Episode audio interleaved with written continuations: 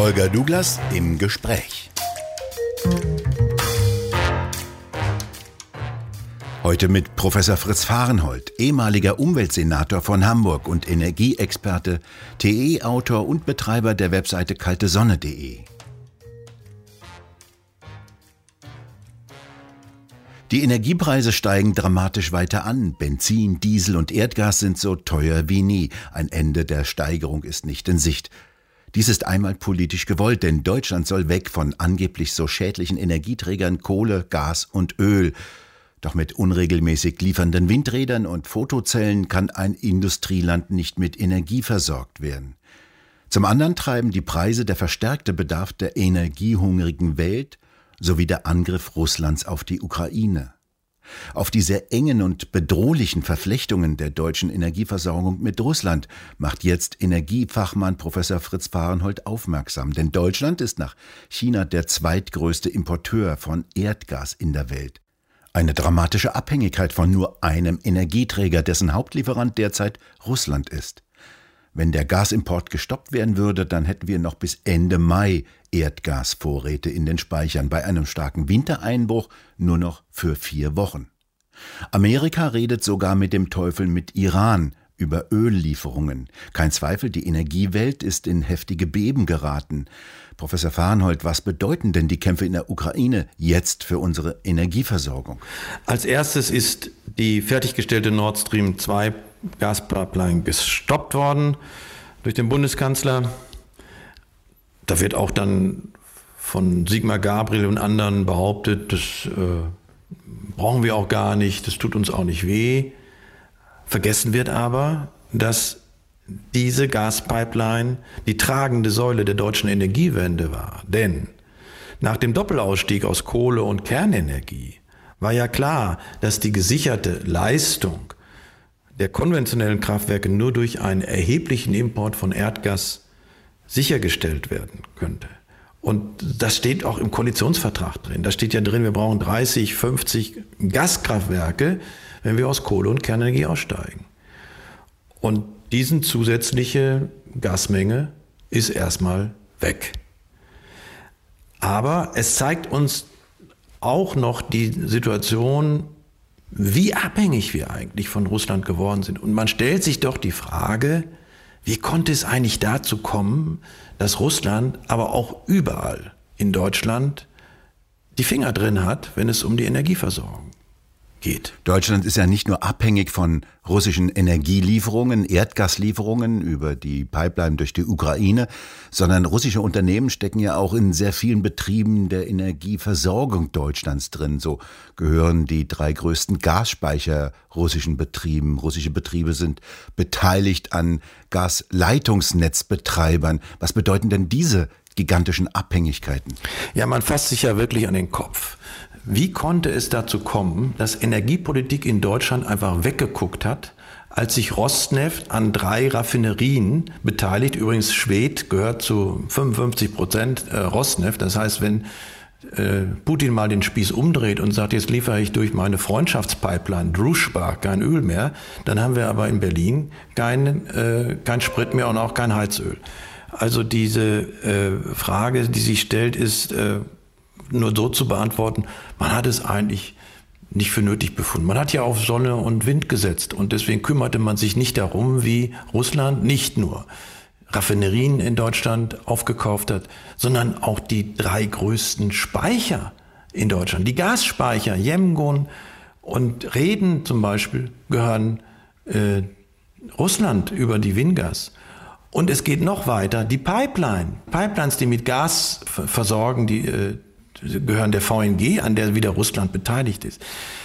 Das heißt also, uns ist eigentlich, glaube ich, noch nicht wirklich klar, in welcher Weise wir abhängig sind. Und da ist so die Aussage, ja, wir brauchen das russische Gas nicht, doch nicht mehr als Pfeifen im Walde. Deutschland ist durch seine Energiepolitik, durch den Doppelausstieg aus Kernenergie und Braunkohle in einer Weise vom Erdgas abhängig wie kein anderes Land der Welt. Deutschland ist der zweitgrößte Erdgasimporteur nach China. Und es ist eben nicht nur die Haushalte, es ist unsere Industrie, es ist das Gewerbe, das äh, dieses Erdgas einsetzt für die Metallverarbeitung, für die Glaserzeugung, äh, für die Kunststoffverarbeitung. Äh, das heißt, die Aussage, ja, wir kommen auch ohne die Russen klar, kann man nur als wirklich absolute Verharmlosung darstellen. Ja, es gibt die Planung für den Fall, dass es einen Erdgasimportstopp gibt. Dann, so heißt es so schön in dem Papier der Bundesregierung, das an die Europäische Kommission gesandt worden ist, dann werden nur die geschützten Verbraucher beliefert. Das sind also die Haushalte und die Fernwärme. Aber das bedeutet, dass die gesamte Industrie auf Null gestellt wird? Das kann man doch nicht im Ernst glauben. Das heißt, es wird am Ende in einem solchen Fall, und das wagt niemand auszusprechen, doch Folgendes passieren. Bei einer Gasknappheit wird man dort, wo Gas unverzichtbar ist, zur Erzeugung von Wärmebädern, zur Metallverarbeitung zum Beispiel oder in, den, in der Glaserzeugung, ja nicht darauf verzichten können, aber in der Stromerzeugung. Und das nächste, was passieren wird, ist, wir werden die Braunkohle wieder aktivieren. Denn nur so wird man den Erdgasanteil in der Stromerzeugung zurückdrängen können, damit wenigstens die Häuser und die industriellen Prozesse mit Gas versorgt werden. Denn der Import über LNG zu glauben, dass dies diese Riesenmenge 55 Prozent nicht, des, des Gasverbrauchs in Deutschland, des Gasimports kommt aus Russland. Die Norweger haben schon gesagt, wir können nicht mehr liefern. Die Kataris sind auch nicht in der Lage mehr zu liefern. Das Einzige, was uns bleibt, ist Fracking-Gas aus USA. Aber auch hier gibt es Bottlenecks, gibt es Engpässe, gibt es Flaschenhälse. Wir haben selbst ja es nicht für nötig behalten, wurde von den Grünen ja auch bekämpft, äh, LNG-Terminals an der deutschen Nordseeküste zu bauen. Und bis die gebaut sind, würde ich mal sagen, fünf Jahre. Dann haben wir natürlich die Möglichkeit über Seebrügge und Rotterdam zu importieren, denn die haben LNG-Terminals. Swinemünde äh, in Polen übrigens auch. Aber glaubt jemand im Ernst, wenn Erdgas knapp wird, äh, wenn von Osten nichts mehr kommt, dass uns die Holländer, die im Augenblick das Problem haben, dass das Erdgasfeld in Groningen auch noch stillgelegt wird in diesem Jahr, dass die uns was abgeben von ihrem Seebrügge-Gas? Ähm, Ganz davon abgesehen, dass die Pipelines nicht annähernd in, in der Lage sind, dann Deutschland, äh, Tschechien, Slowakei äh, zu versorgen. Das heißt also, äh, die Frage, die sich stellt, ist eine teilweise auch selbstgemachte Situation, in der wir uns befinden, erpressbar, wir haben es ja auch nicht für nötig gehalten, mal nach Erdgas in Deutschland weiter zu suchen. Wir wollten das nicht. Wir wollten kein Fracking in Deutschland machen. Wenn Sie unter der Nordsee oder der, unter Niedersachsen Fracking betreiben würden, hätten wir auf die nächsten Jahrzehnte keine Importnotwendigkeit aus Russland. Aber das wollten wir nicht. Nein, das ist verboten in Deutschland. Aber wir nehmen amerikanisches Frackinggas gerne. Wir sind auch nicht in, in der Lage gewesen, die Alternative, die so auf der Hand läge, anstatt Gas in Kraftwerken zu verbrennen, wo es viel zu schade ist für, ähm, Braunkohlekraftwerke mit einer CO2-Abscheidung zu versehen und das CO2 in den, in den Tiefen der Nordsee und des Nordseeuntergrundes oder in Ablagerungsstätten zu verpressen. Aber das wird wieder kommen. Das kommt auf die Tagesordnung. Ich glaube, wir werden vieles ganz neu denken. Äh, und für mich ist eigentlich ziemlich klar, die drei Kernkraftwerke, die am, die am Ende diesen Jahres auch noch vom Netz gehen, immer mit 30 Terawattstunden. Nicht? Das wäre dann so nochmal ein Fünftel von, von äh, Nord Stream 2, was wir an Gas alleine für den Ersatz dieser Kernkraftwerke brauchen. Das wird man sich sehr gut überlegen müssen.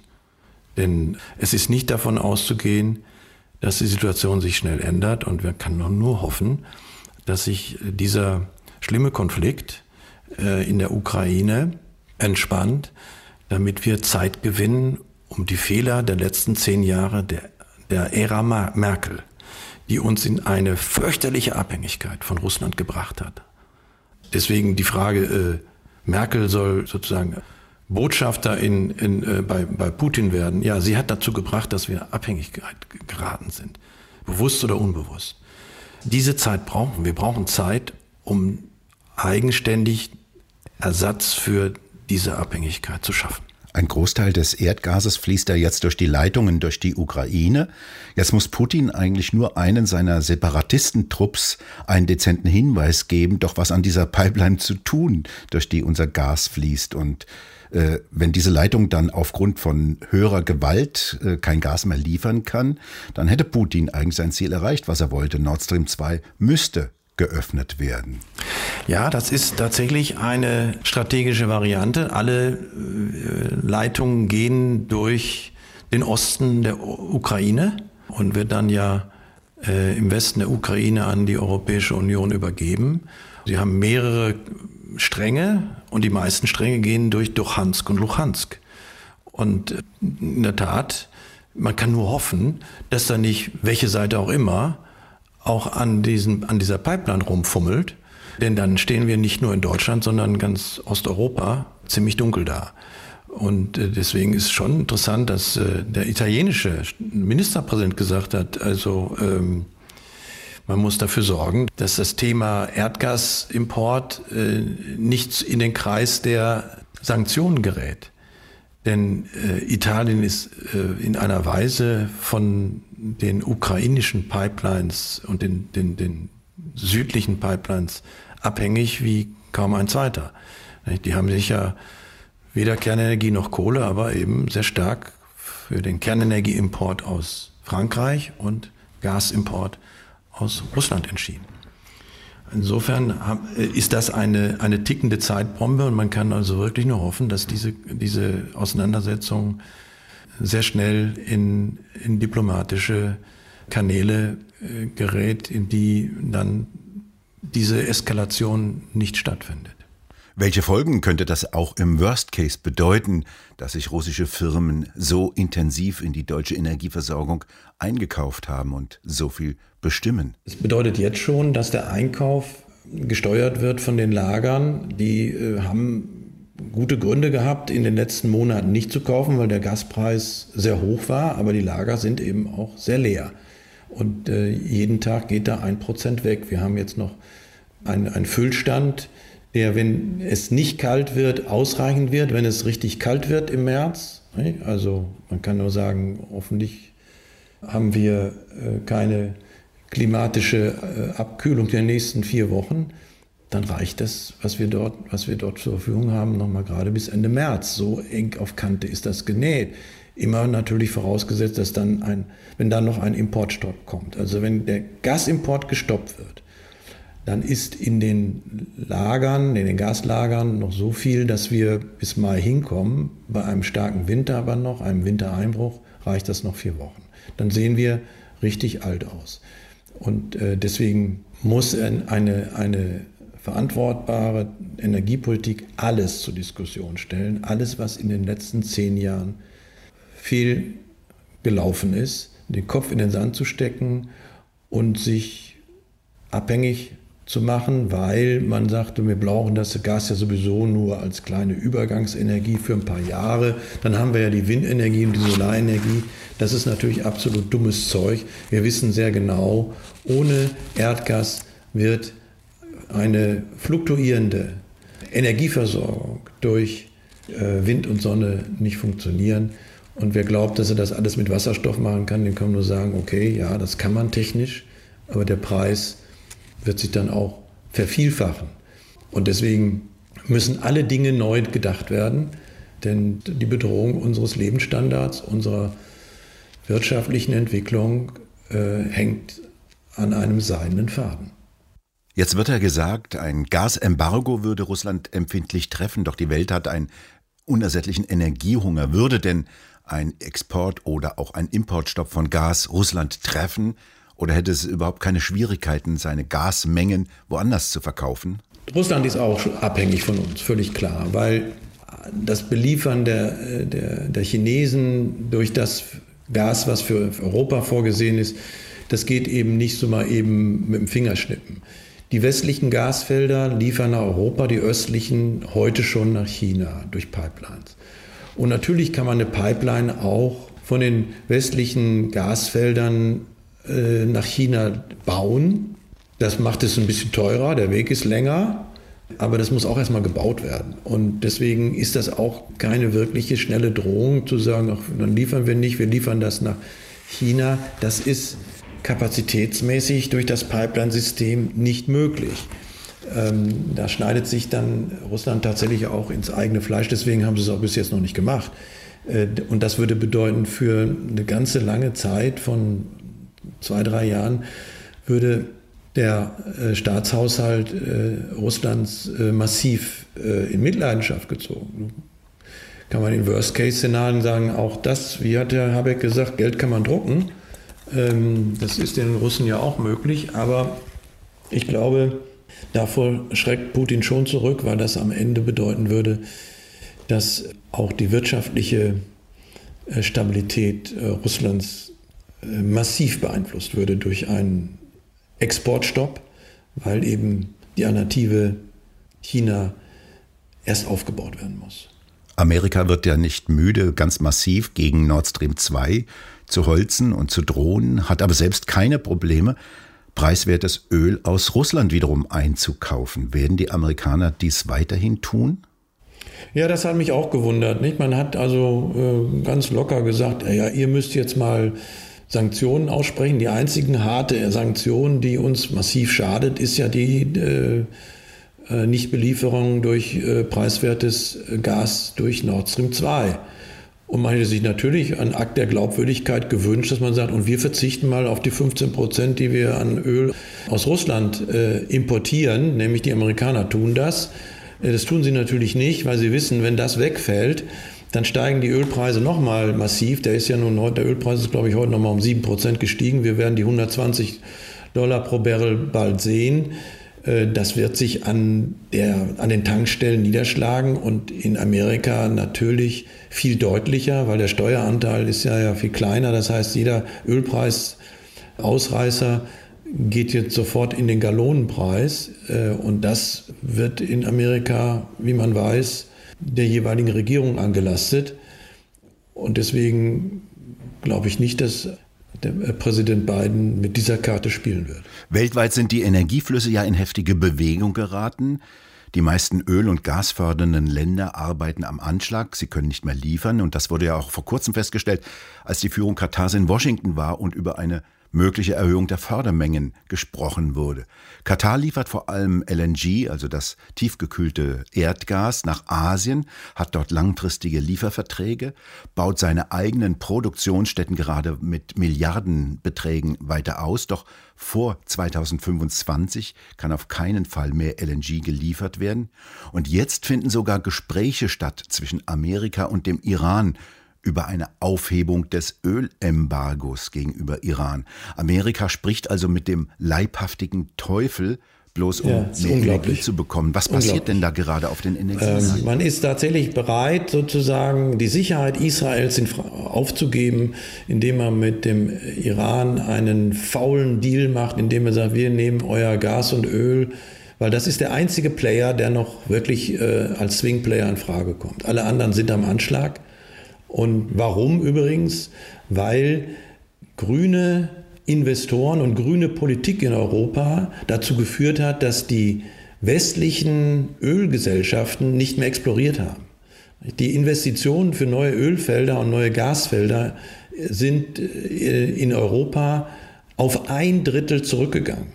Und das hat Folgen. Das hat Folgen auf den Gaspreis und den Ölpreis. Das ist doch völlig klar. Und wenn man jetzt natürlich sagt, ja, dann ist die einzige Möglichkeit noch Iran, dann habe ich wirklich äh, äh, für eine solche Politik habe ich überhaupt kein Verständnis. Äh, mit diesem Regime äh, den Ausgang aus dieser Krise zu suchen, halte ich für verantwortungslos dass nicht mehr in die Prospektion neuer Öl- und Gasvorkommen investiert wird, also nicht mehr investiert wird in die Zukunft der Energieversorgung, hat ja wesentlich mit dieser neuen Taxonomieverordnung zu tun. Mit der sollen ja Finanzströme in ethisch und moralisch einwandfreie Investitionen umgeleitet werden. Dies hat aber fatale Folgen für unsere Energieversorgung. Die Taxonomieverordnung ist sozusagen der, der Schlussstein der ganzen Entwicklung. Die Entwicklung ist ja schon seit äh, fünf, sechs Jahren am Gang, dass aktivistische Investoren in den börsennotierten Gesellschaften Regeln aufgestellt haben, nennt sich ESG, also man will also besonders nachhaltig sein und deswegen Öl und Gas ist ja ganz schrecklich und deswegen äh, sollten solche Gesellschaften wie Shell und wie BP doch bitte keine neuen Ölfelder mehr entwickeln, keine Gasfelder entwickeln und dann lieber äh, Offshore-Windfarmen machen und äh, Solarfelder. Das passiert jetzt. Äh, Shell investiert in kein neues Ölfeld mehr, kein neues Gasfeld.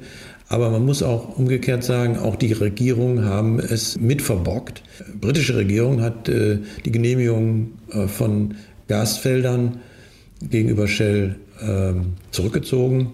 Amerikaner machen das teilweise auch. Und ähm, deswegen ist das schon ein Prozess, der, der schon länger andauert und der eben eine Ursache dieser Gaspreisexplosion ist. Das heißt, auf stärkere Nachfrage aufgrund der Erholung aus der Corona-Krise waren die Gasmärkte nicht mehr in der Lage, sozusagen mitzugehen, die Lieferung auszuweiten, weil es eben nichts mehr gab, was man zusätzlich exploriert hat. Das gilt allerdings nicht für die Staatsgesellschaften Russlands, das gilt nicht für die Staatsgesellschaft äh, Sinopec äh, in, in China.